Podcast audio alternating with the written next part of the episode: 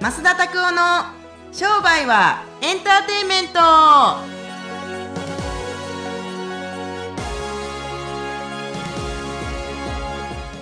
Welcome to 商売はエンターテイメントはい、よろしくお願いします。はい、早いですね。早いですね。ね、こうスパッといかないとね食い気。味あ、なんかね、スパッといかないとみたいなんて、はい結構言うてるな、なんかしょうもないトークやな。スパッと行きましたとかね、なんかね、なんやろうね、同じこと言うなよみたいな感じですよね。はい。何言ってんねんって感じですけど。いや、それもスパッといきましょう。何言ってんの？マジで？拾って？そう。面白いな。あのーこの前さ、はい。あのー、10何月、はい。なんか10月1日かな、はい。ねあの多分これ放送されるの10月26とかになると思いますけど、はいはいはい。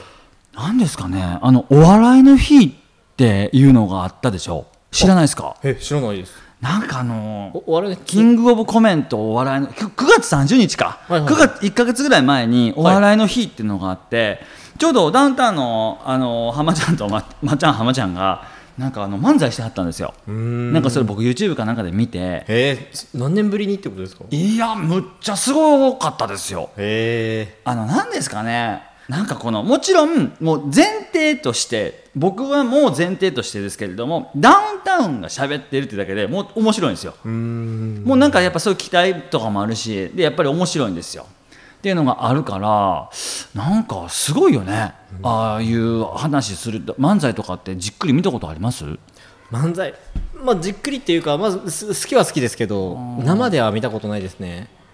あそう。なんかあのーなんていうの？僕あのーコントよりも、はい。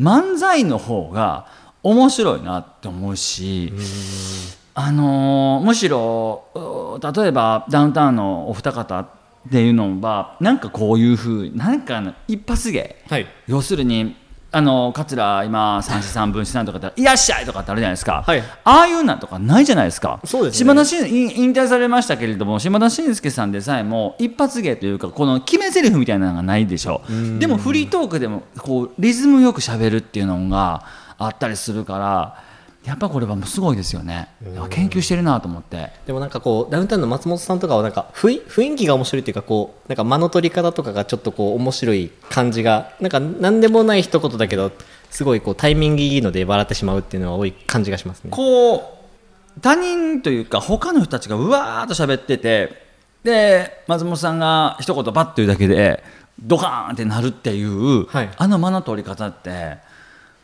あの何ですかね。よっぽど多分訓練しいひんかったらどうにもならないんじゃないかなっていうふうに思いますよね。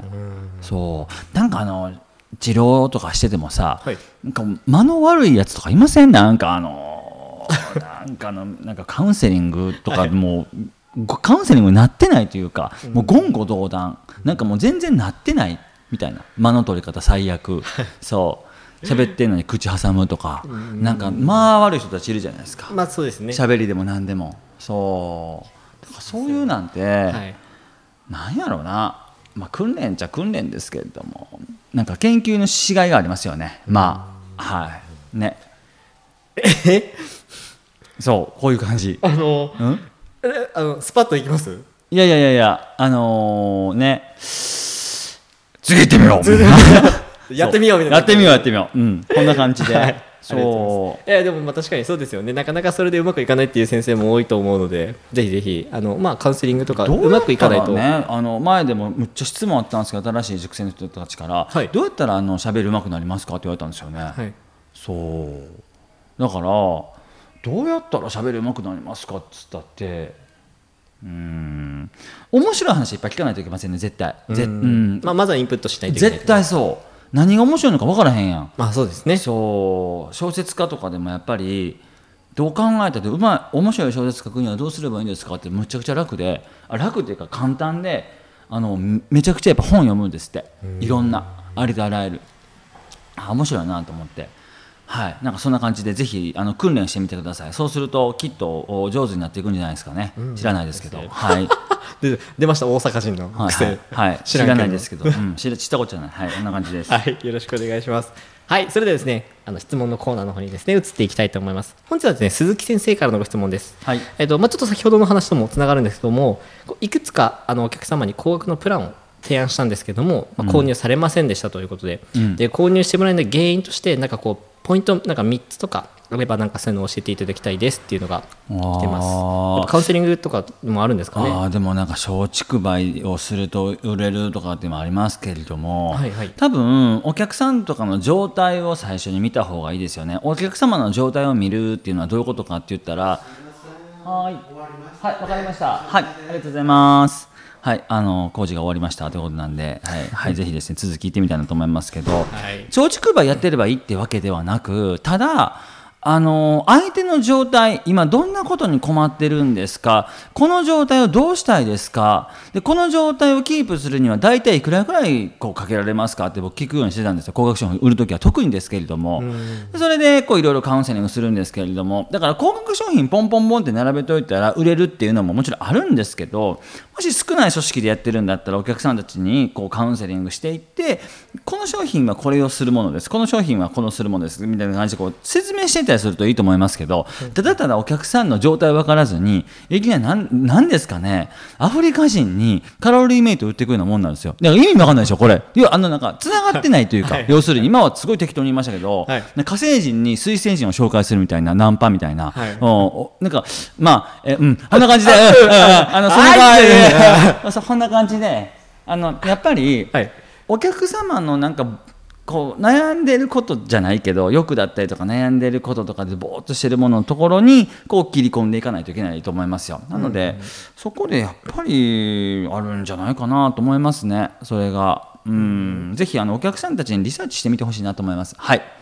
まあこれはさっき言ったこうちょっとこうカウンセリングの間というかちゃんとそういう話の内容を聞くとかっていうのもちゃんと落ち着いた状態でできるとかっていうのも大事なんですかね。いやーそうだと僕は思います。やっぱり相手が欲しくないものを打ったところであのやっぱ変わらないと思いますよ普通に単純に、そう。じゃあ、まあ、すみません。じゃあこう一応質問の来てるんですけど3つのポイントの中の1つだったらちゃんと相手が欲しいものをちゃんと聞き出す。そう。で相手が喋る量を多くしとかなくちゃいけませんよね。カウンセリングなんで、ん。こっちがどんな説明するよりも向こうがどうしてほしいのかっていうことをやっぱり聞いとかないといけませんよね、そう。じゃあ相手からの、えっと、こう言葉を聞き出す。そう。であとははい。3つ目は料金プランの詳細。要するにこの例えばまあ分からへん。俺携帯とかの料金とか見たことあんまないですけど、はい。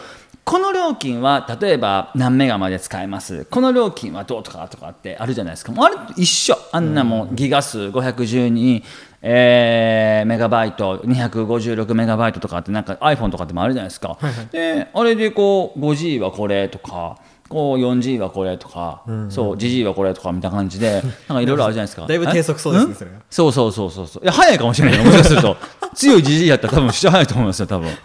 この前60の GG が11秒9とかで走ってましたからだいぶ早いじゃないですか。そうなので、まあ、いずれにしていっても、はい。その商品と詳細商品と詳細商品と詳細。例えば川端さんだったらあのこの商品がいいじゃないですか。なぜならこうこうこういう理由でいかがですか。もうこうやってやっていったりするとすごくあの簡潔に進むんですよね。